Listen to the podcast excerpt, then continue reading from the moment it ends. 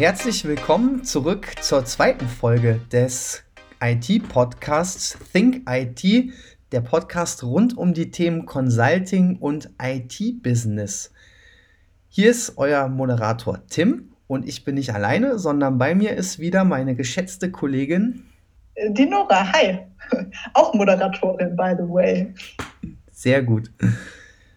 Heute haben wir uns was Neues für unsere Rubrik Warm-up überlegt, nämlich das Thema unsere Branchenerfahrung. Wir hatten uns ja für diese Rubrik vorgenommen, uns äh, ja so peu à peu pro Episode weiter vorzustellen und möchten euch heute etwas über unsere bisherige Projekterfahrung in spezifischen Branchen äh, erzählen. Nora, erzähl mal, wo hast du bisher gearbeitet, in welchen Branchen und wo hat es dir am meisten Spaß gemacht? Das ist ja direkt eine Fangfrage. Am meisten Spaß hat es mir natürlich mit dir zusammen gemacht, Tim, das ist ja klar. Ja, meine, meinen größten Branchenschwerpunkt habe ich natürlich äh, nach wie vor in der Softwareentwicklung. Also ich habe ja auch vor, dem, vor der Arbeit als Consultant schon in der Softwareentwicklung gearbeitet und arbeite auch jetzt wieder in der Softwareentwicklung. Also das ist definitiv mein Schwerpunkt. Ähm, allerdings habe ich eben auch Erfahrungen sammeln dürfen im Bereich Automotive. Da war ich an einem Projekt, äh, in einem kleinen Projekt. Das war sehr, sehr nett und ich glaube, dass das auch nicht sehr repräsentativ für die Automobilbranche ist, weil wir ein sehr kleines Projektteam waren. Also wir waren äh, vier Consultants und auf Kundenseite hatten wir drei Ansprechpartner. Wir waren ein sehr, sehr überschaubares, familiäres Team. Und das war eine sehr, sehr schöne Erfahrung. Also das war wirklich ein, eine sehr nette Zusammenarbeit. Ist aber, wie gesagt, glaube ich, ein sehr spezielles Projekt gewesen. Ähm, und dann war ja meine längste Erfahrung als Consultant im Bereich Public mit dir zusammen, Tim haben wir damals dieses sehr, sehr große Softwareprojekt für ein Amt äh, durchführen können im Bereich Test.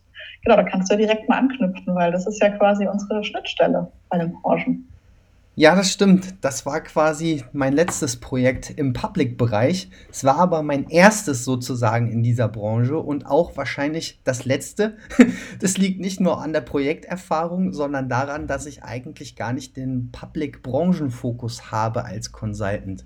Ich bin sozusagen in meinem Unternehmen, also nicht mein Unternehmen, aber in dem Unternehmen, wo ich tätig bin, im Bereich äh, zuständig für Cross-Industries. Das bedeutet kein Branchenfokus, sondern in mehreren Branchen, die zu klein sind, als dass man sie als eigene Organisationseinheit im Unternehmen ausgliedert, wie zum Beispiel Banking das ist oder Versicherung, Insurance.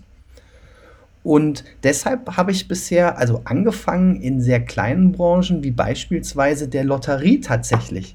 Das war sehr witzig und äh, sehr, weil der Gaming-Faktor sehr hoch war. Man hatte dann wirklich diese Rubbellose, die musste dann, man dann mit der Maus äh, frei rubbeln. Das war schon sehr spaßig als Tester. Danach. Hattet ihr da auch wirklich äh, Lottoscheine, die ihr bekommen habt? Also es gab dort tatsächlich sozusagen als äh, physische Testumgebung einen Lottoautomaten wo man dann auch wirklich äh, seinen Schein einstecken konnte und da wurde dann berechnet, was der dann wert ist und so. Ja, das war wirklich schon sehr interessant. Ja, cool. Mhm. Gamification. Genau. Ja, und danach hatte eigentlich keine Gamification mehr stattgefunden, denn ich war dann in der Verlagsbranche. es klingt sehr dröge, äh, also ne, Bücher klingt jetzt nicht so super spannend, aber das war auch doch mal interessant, wie, interessant zu sehen, wie die deutschen Verlagshäuser so ticken. Und da habe ich auch sehr viel gelernt was eben diese Hersteller und Buch, also Herstellungsprozesse angeht. Und immer wenn ich jetzt an so einem Schaufenster vorbeigehe von einem Buchladen, gucke ich direkt natürlich immer, welche Verlage sind das. Und ja, man muss dazu sagen, im Regelfall 90 Prozent äh, der Fälle liegt dann immer eine große Holding dahinter. So viele gibt es da gar nicht in Deutschland, also so zwei, drei. Das sind also immer dann bekannte Namen dann auch. Public-Projekt danach haben wir besprochen und jetzt aktuell bin ich in einem behördenähnlichen Unternehmen unterwegs. Das ist eine regionale, ähm, regionale Kommune und die ja, sind so behördenähnlich, genau. Mhm. Mhm. ja, die spezifischen Branchen können wir in Folgefolgen vielleicht nochmal noch mal reinschauen, was wir damit verbinden. Aber ich würde sagen, kommen wir einfach direkt zum großen Thema der Woche. Da haben wir uns ja diese Woche vorgenommen, mal über das Anforderungsprofil zu sprechen. Also welche ähm, Dinge sollte man erfüllen, was sollte man mitbringen, wenn man sich als Consultant bewerben und arbeiten möchte. Und da haben wir uns natürlich im Vorfeld ein bisschen überlegt, ja, was uns dazu so eingefallen ist. Und da können wir jetzt einfach mal so eine kleine Auflistung vielleicht vornehmen, was uns da so alles eingefallen ist. Gerne. Wir haben das ja gegliedert äh, in unserer Vorbereitung auch nach Soft- und Hard Skills und wir fangen einfach mal bei den Soft Skills an. Mir ist da tatsächlich direkt in den Kopf gekommen Selbstvertrauen. Es gibt natürlich ganz viele andere, auf die gehen wir jetzt auch ein, die auch wichtig sind. Das war aber mein erstes interessanterweise. Und ja, man kann sich vorstellen, gerade als Consultant, äh, da muss man rausgehen, da ist man beim Kunden, da gibt man auch Workshops. Äh, also ich zum Beispiel in meiner Rolle Tool-Automatisierungsworkshops, Evaluationsworkshops. Da muss man wirklich selbstbewusst auftreten können und sich verkaufen, wenn man so will. Und das fand ich eben ganz wichtig, ähm, ja auch früh zu lernen dass man da keine Scheu hat. Ich erinnere mich da an meine ersten Tage bei, als Consultant. Da fand ich das ganz komisch, wenn da auch Leute allein schon mit Headset an ihrem Schreibtisch sitzen und da telefonieren. ja, weil das einfach so ungewohnt war. Und mittlerweile ist das selbstverständlich. Man geht da auch mit Selbstvertrauen in so eine Konferenz rein. Und ja, deshalb war das mein erster Punkt. Mhm. Finde ich insbesondere auch so wichtig, weil man ja ähm, als Consultant nie nur sich selber vertritt, sondern immer auch seine Firma bei einer anderen Firma. Das heißt, es ist natürlich eine ganz andere Situation, als wenn man bei einer Firma arbeitet. Da kann man natürlich in der ersten Arbeitswoche noch sagen, ich weiß nicht, wie das geht. Wenn man aber weiß, dass die Firma gerade viel Geld dafür bezahlt, dass man da arbeitet, sollte man natürlich schon etwas souveräneres Auftreten mitbringen. Ja, finde ich absolut äh, einen sehr wichtigen Punkt. Genau, ich, dann sage ich vielleicht noch, was mein erster Punkt war, äh, weil meine erste, meine erste Assoziation war ja Abstraktionsfähigkeit. Und warum ist mir das als erstes eingefallen? Also es kommt natürlich wenig überraschend, dass als Mathematikerin dir das direkt einfällt. das wollte ich gerade sagen. Erstens bin ich natürlich Mathematikerin und äh, äh, gehe davon aus, dass meine Abstraktionsfähigkeit einigermaßen äh, gut ausgeprägt ist. Aber andererseits finde ich es eben wirklich eine sehr, sehr wichtige Voraussetzung, weil man sich ja einfach in ganz unterschiedliche Projektkontexte und auch mitunter sehr komplexe neue Themenbereiche einfach sehr schnell einfinden muss. Das heißt, man braucht die Abstraktionsfähigkeit nicht nur, um sich da selber zurechtzufinden, sondern, da können wir auch direkt wieder aufgreifen an äh, anderen Punkt, den du genannt hattest, Tim, auch um komplexe Sachverhalte empfängergerecht aufzubereiten. Auch hierzu gehört ja einfach diese Abstraktionsfähigkeit, dass ich ein sehr schwieriges Thema schnell erfassen und dann aber auch entsprechend einfach oder empfängergerecht kommunizieren kann. Ich kann mich auch sehr gut erinnern an unser letztes Projekt im Public-Bereich. Das war ja auch eine sehr komplexe Software. Also das hat man natürlich ohnehin in der IT. Unsere Produkte, wenn man so will, sind nicht greifbar physisch in der Regel, es sei denn so ein Lottoautomat. Aber und wenn man dann auch noch so ein hochkomplexes System hat, wie wir das damals äh, vorfanden, dann muss man natürlich äh, da über diese Abstraktionsfähigkeit sich auch reindenken können und äh, die ganzen Logiken, die dahinter stecken, verstehen. Äh, ne? Das finde ich auch ganz wichtig daneben dem Punkt, ja. Ja, absolut. Da war ja auch einer der, der Pluspunkte, den wir sehr schnell hatten bei diesem Public-Projekt. da war ja nicht nur die Software komplex, da war ja insbesondere die Projektstruktur sehr komplex. Und dass wir da relativ schnell einen Überblick hatten und relativ schnell auch in Hinsicht auf den Aufbau des Projekts beraten konnten, war da, glaube ich, ist uns sehr zugute gekommen. Ich finde genau, das, sonst. Ich finde das auch eine schöne Überleitung, muss ich sagen, zum nächsten Punkt, nämlich Neugier. Auch da ist es ja so, ähm, um sich so ein komplexes System zu erarbeiten in der Spezifikation, brauchst du ja auch so ein bisschen diese Neugier, diese innere lodernde Flamme, um zu sagen, ey, ich finde das total spannend, mich da jetzt reinzudenken und äh, geh das jetzt einfach an. Also, ähm, und wie du sagtest, aber auch Neugier bezogen auf Projekte, Projektsituationen, neue Teams, neue Personen, mit denen man arbeitet, neue Charaktere, die ja dann auch immer dahinter stecken. Also mhm. diese Neugier an sich stetig wechselnden Kontexten beruflich finde ich da auch ganz wichtig, weil wenn man jetzt so ein Typ ist, der sagt, ich will immer das gleiche Team, meine gleichen Tätigkeiten, die mache ich von Montag bis Freitag, muss man sagen. Im Consulting wird es dann schwieriger, ne? Mhm, ja, genau. Ist gleichzeitig ein, ein großer Pluspunkt, aber muss man natürlich auch mögen. Das stimmt. Und als nächsten Punkt, das ist eigentlich irgendwie ein sehr trivialer Punkt, weil man sagen würde, den braucht man in fast jedem Job, aber Teamfähigkeit ist insbesondere als Consultant nochmal gefragter, gerade durch die wechselnden Projektsituationen, in denen man sich also regelmäßig auf neue Teams einstellen muss und ja auch als Consultant gerne nicht nur in einem Team arbeitet, sondern man hat zum Beispiel ein Projektteam, aber hat ja auch noch ein Team, mit dem man intern Themen voranbringt beispielsweise oder hat noch das organisatorische Team, mit dem man sich strukturiert und so weiter da ist einfach dieses sich auf neue Teams einstellen können und teamfähig sein, ja, sehr, sehr wichtig. Ich finde da auch das Stichwort Nasenfaktor ganz wichtig an der Stelle. Das ist beim. Ein Lieblingswort, ja.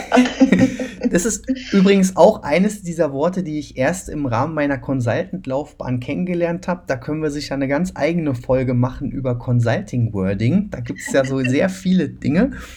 Das ist eines davon und ich habe das immer wieder wirklich auch in der Praxis gesehen, dass wenn der Nasenfaktor stimmt, dann arbeitet man auch mit Leuten zusammen, wo man eigentlich weiß, fachlich sind die nicht geeignet für diese Aufgabe.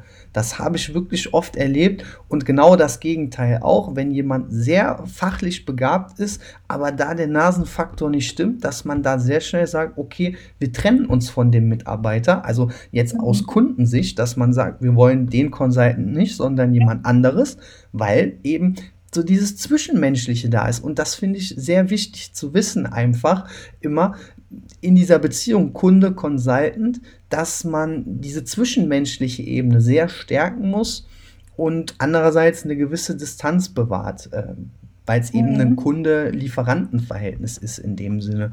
Also das ja. Wort. Und man will ja auch intern im Unternehmen nicht verbrannt sein, dass die Leute dann sagen, das, mit dem war ich schon mal im Projekt, das lief nicht so, das ist nicht so ein toller Typ, äh, ne? da kann man noch so gute Arbeit vielleicht geleistet haben, dann heißt es, nee, mit dem will man keine Projekte machen und dann will man eben nicht nur beim Kunde äh, verbrannt sein, und, sondern auch nicht im eigenen Unternehmen, weil das ist das. Schlimmste als Consultant, wenn die Leute sagen, ich habe keine Lust, mit dem zusammenzuarbeiten. Mhm. Ja, das stimmt. Ich meine, man merkt ja auch schon, dass wir schon sehr lange über äh, wichtige Punkte sprechen und wir sind immer noch bei den Soft Skills. Und ich glaube, das ist genau der Punkt, dass als Consultant diese Soft Skills, also sich beim Kunden gut präsentieren können, sich in ein Team einfügen, einfach am Ende doch noch schwerer wiegen, als dass man sich mit bestimmten Tools sehr gut auskennt.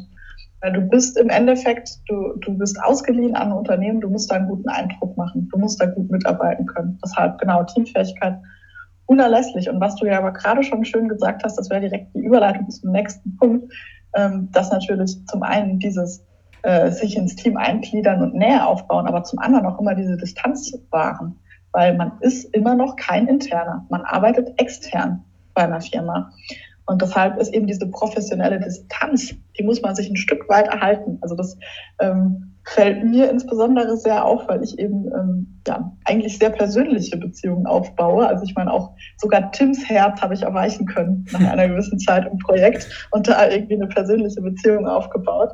Ähm, und auf Kundenseite sollte man eben auch versuchen, eine persönliche Beziehung zu etablieren, sodass da ein Vertrauensverhältnis da ist.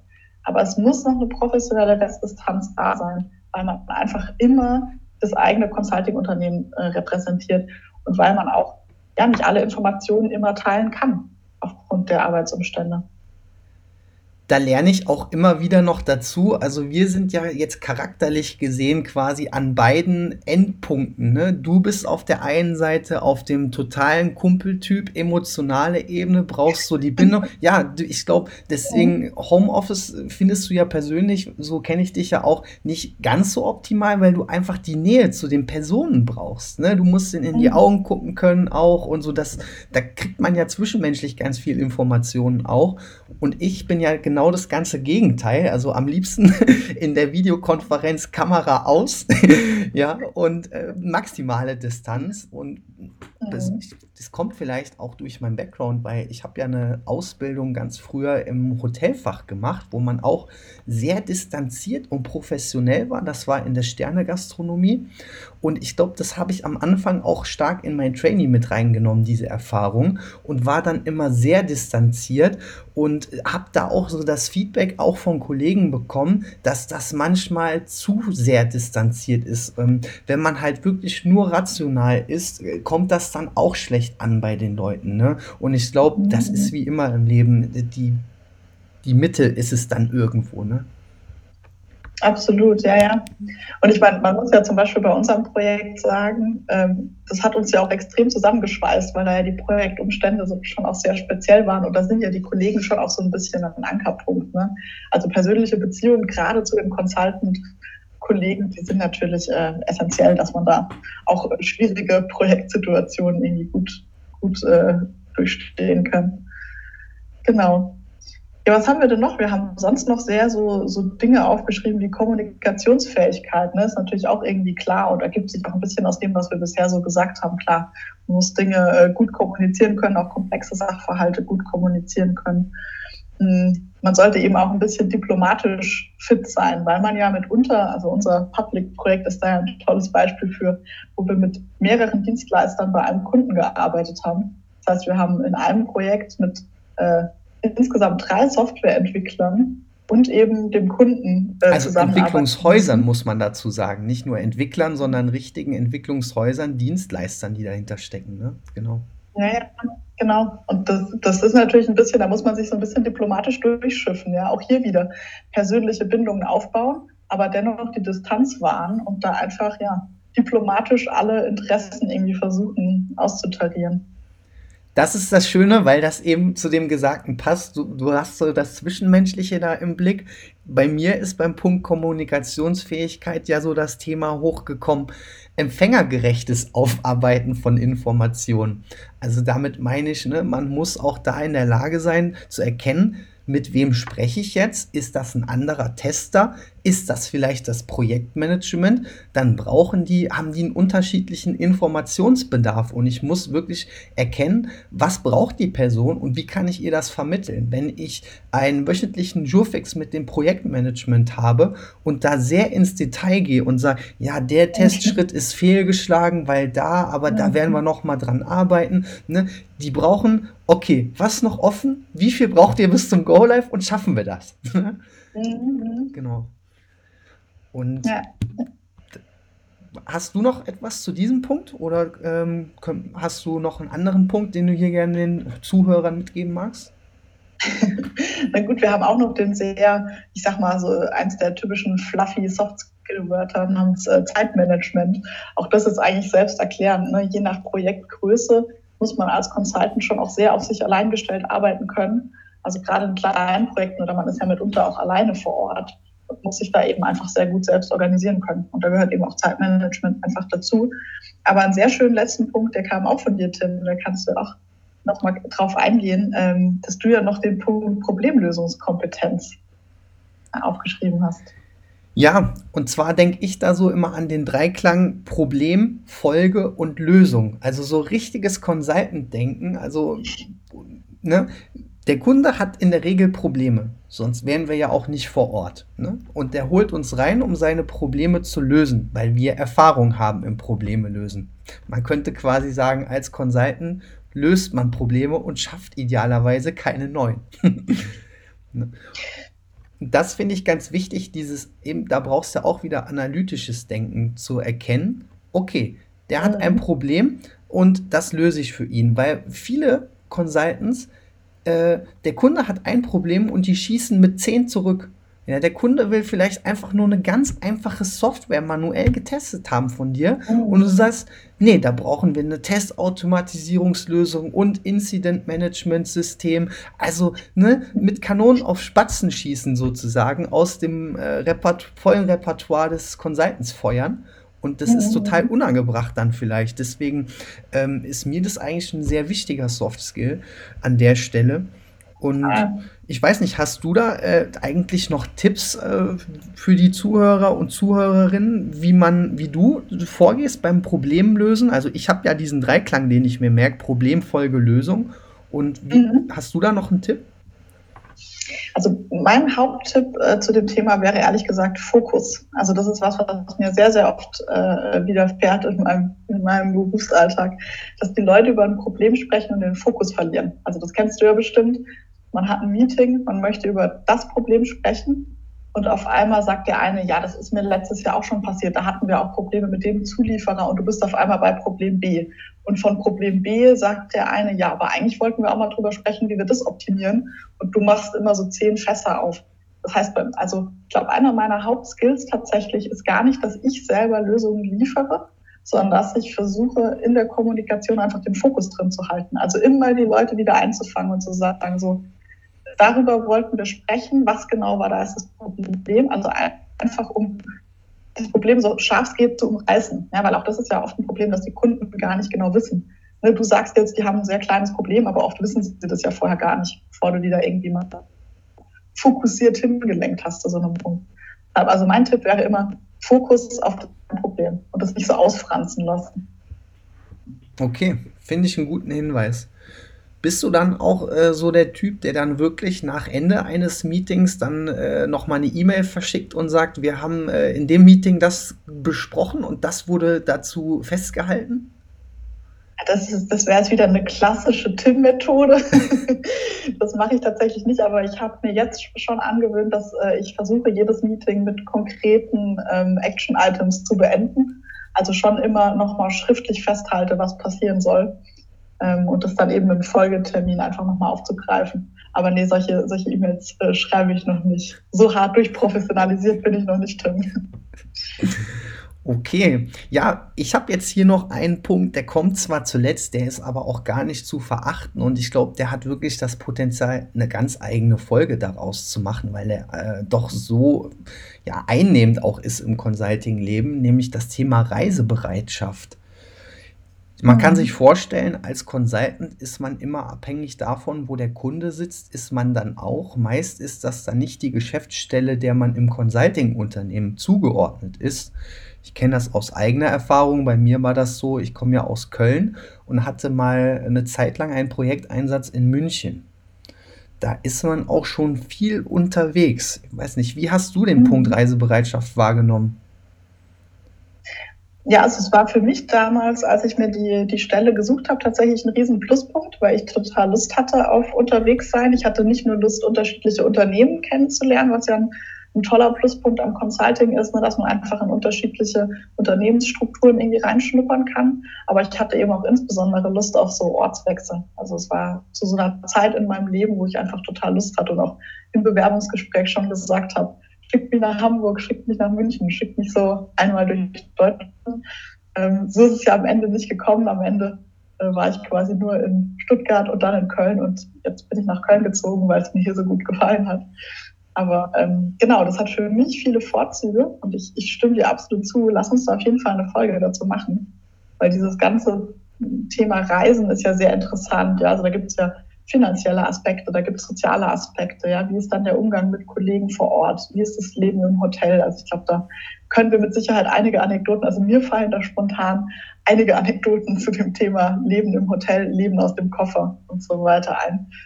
Lass uns da gerne nochmal detaillierter drauf eingehen. Ja. ja, sehr gerne. Das machen wir auf jeden Fall.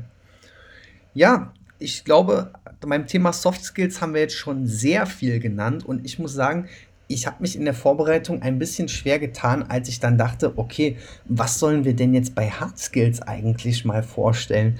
Denn mhm. wir betrachten ja jetzt grundsätzlich hier auch noch ein Einstiegslevel. Ähm, also die Soft Skills würde ich sagen, die, die, wir jetzt besprochen haben, gelten für jede Laufbahnstufe.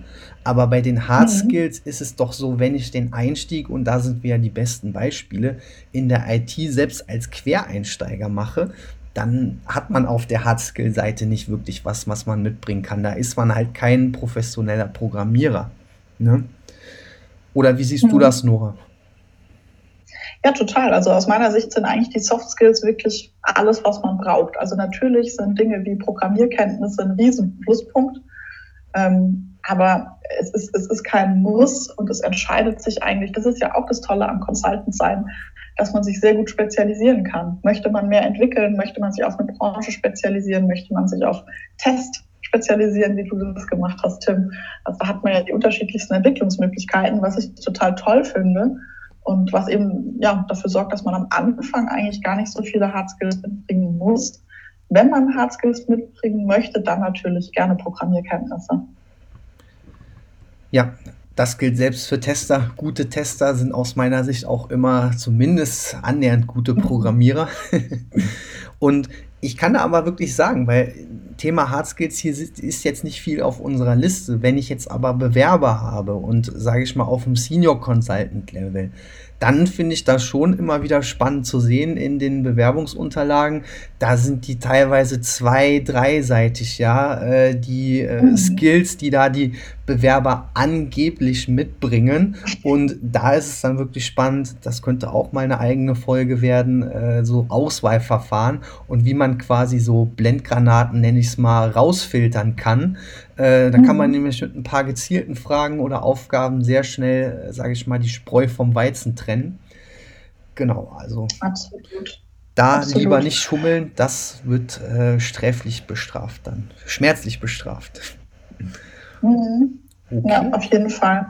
Genau, sonst sind die Hard Skills eben, wie gesagt, die, die erwirbt man dann im Laufe der Zeit. Ne?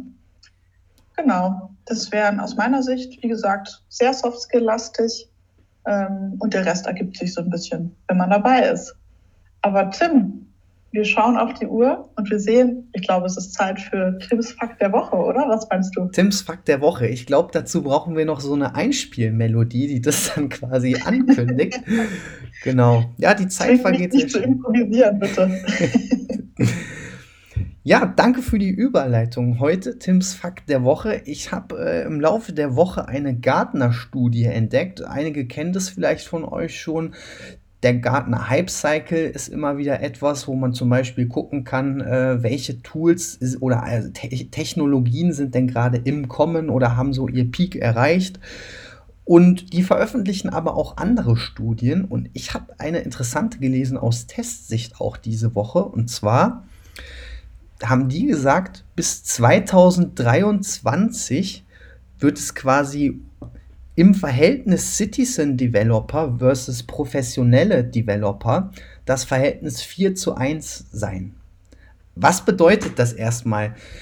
Ja, Thema Citizen Developer, das sind quasi keine, Profes keine professionellen Entwickler von der Uni, das sind eher wahrscheinlich so Typen wie wir, Endnutzer, die versuchen, äh, ja, Applikationen zu entwerfen oder weiterzuentwickeln mit äh, gegebenen Tools. Also es gibt ja auch schon mhm. solche Programmiersprachen, die das unterstützen, wo man per Drag-and-Drop Elemente aneinander setzt, wo man dann, jetzt sage ich mal, keine wirkliche Codierung selbst schreibt, sondern wirklich über die mhm. bereitgestellten Tools mit Hilfsmitteln sowas schafft.